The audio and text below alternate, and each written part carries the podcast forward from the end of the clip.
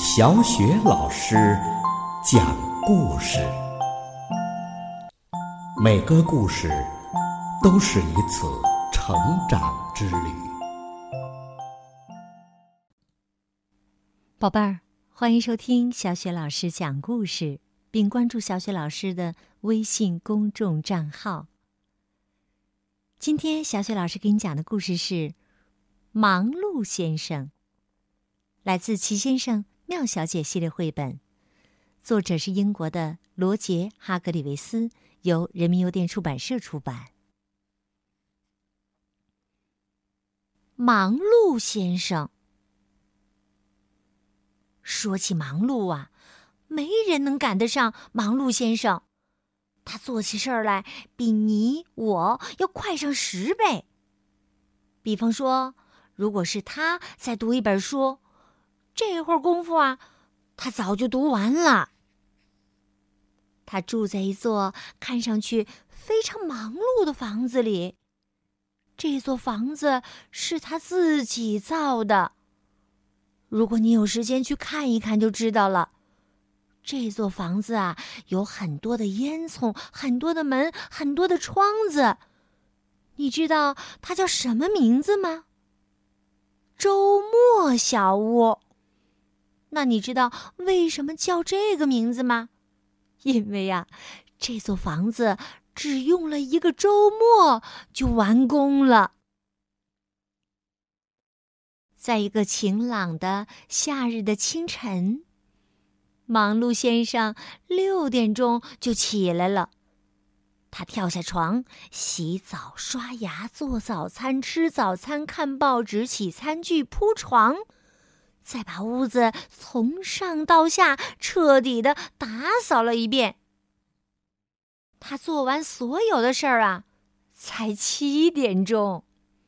忙碌先生可真忙啊！忙碌先生的隔壁呀。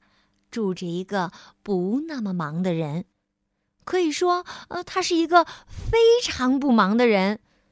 他的名字叫慢吞吞先生。如果呀，他读一本书，他会这样读。这会儿啊，他还在读第一页呢。在这个晴朗的夏日清晨七点零五分的时候，忙碌先生已经来敲他家的门了。慢吞吞先生还在床上呼呼大睡呢。前一天下午，他就上床小睡了一会儿，一直睡到忙碌先生敲门才醒过来。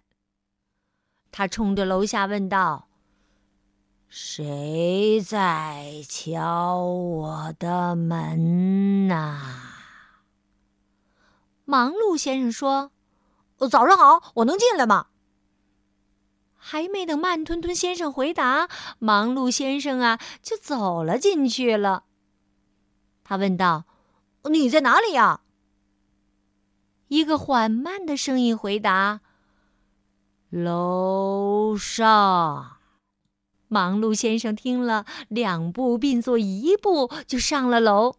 他惊呼起来：“哦，天哪！你还在床上！”忙碌先生把慢吞吞先生从床上拉了起来，接着他帮慢吞吞先生铺床、做早饭、打扫屋子。可怜的慢吞吞先生啊，他讨厌做什么事儿都匆匆忙忙的。忙碌先生快速的说：“哦，好了，天气很好，我们去野餐吧。”慢吞吞先生拉长了脸，他抱怨说：“我不喜欢野餐。”胡说。忙碌先生一边回答，一边在慢吞吞先生的厨房里忙着准备野餐。他只花了一分半钟就把野餐给准备好了。他做完后喊道：“哦，好了，咱们走吧。”然后啊，他催促着慢吞吞先生出了前门。他们出发了。正如我们想的那样，忙碌先生走得非常快；而正如我们想的那样，慢吞吞先生啊，走得非常慢。因此，当忙碌先生走了一英里的时候，你知道慢吞吞先生走了多远吗？他还在自己家的花园门口呢。忙碌先生急匆匆的赶回来，他不耐烦的喊道：“呃，拜托，快点，快点儿！”慢吞吞先生回答说：“快点儿，不可能的。”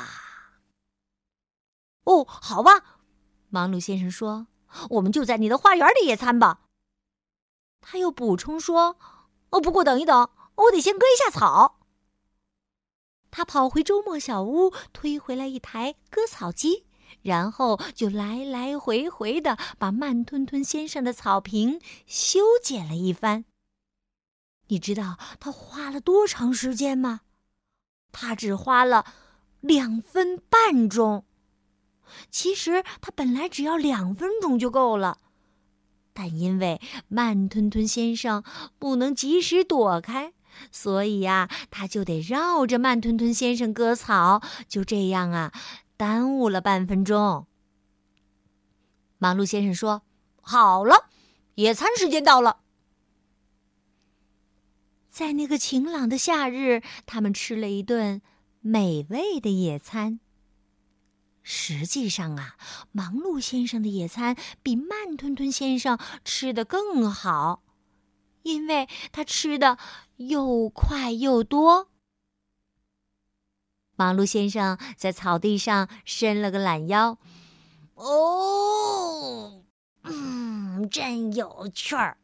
他说：“哦，我喜欢野餐。”而慢吞吞先生说：“你喜欢，我不喜欢。”忙碌先生啊，自顾自地说：“我说啊，明天我们再到乡下去来一次真正的野餐吧。”慢吞吞先生听了，拉长了脸。忙碌先生继续说：“而且为了让你到乡下野餐，明天早上我要早点叫你起床。”慢吞吞先生的脸拉得更长了。啊，明天见。忙碌先生说完，就回家了，把家里从上到下打扫了一遍。第二天早上五点钟，忙碌先生跳下床，他洗澡、刷牙、做早餐、吃早饭、看报纸、洗餐具、铺床，再把屋子从上到下彻底的打扫了一遍。做完这一切，才六点钟。他就去敲慢吞吞先生家的门，来吧，来吧，该起床活动了，野餐的一天到了。可是没回应，忙碌先生又喊道：“来吧！”还是没回应，忙碌先生就走了进去。他三步并作一步的上了楼，进了慢吞吞先生的卧室。他以为慢吞吞先生在床上呢。可是床上没有人，楼上没人，楼下也没人。忙碌先生说：“糟糕，我不知道他去了哪里呀。”其实啊，慢吞吞先生在床底下躲着呢，他不想去野餐。忙碌先生又说：“哦，糟糕，哦看来我得自个儿去野餐了。”听了这句话，床底下，慢吞吞先生慢慢的笑了。他说：“真是一个好主意呀！”他说完，继续睡觉了。他缓缓的。打着呼噜。好了，宝贝儿，刚刚小雪老师给你讲的这个故事名字叫《忙碌先生》。故事啊，就讲到这儿了。接下来呢，又到了小雪老师读古诗的时间了。今天小雪老师朗读的古诗是《竹里馆》。《竹里馆》，王维。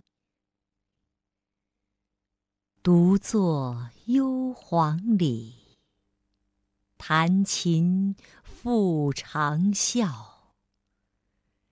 深林人不知，明月来相照。独坐幽篁里，弹琴复长啸。深林人不知，明月来相照。独坐幽篁里，弹琴复长啸。深林人不知，明月来相照。独坐幽篁里，弹琴复长啸。深林人不知，明月来相照。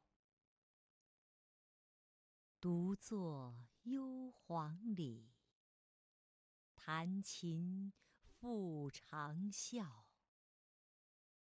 深林人不知，明月来相照。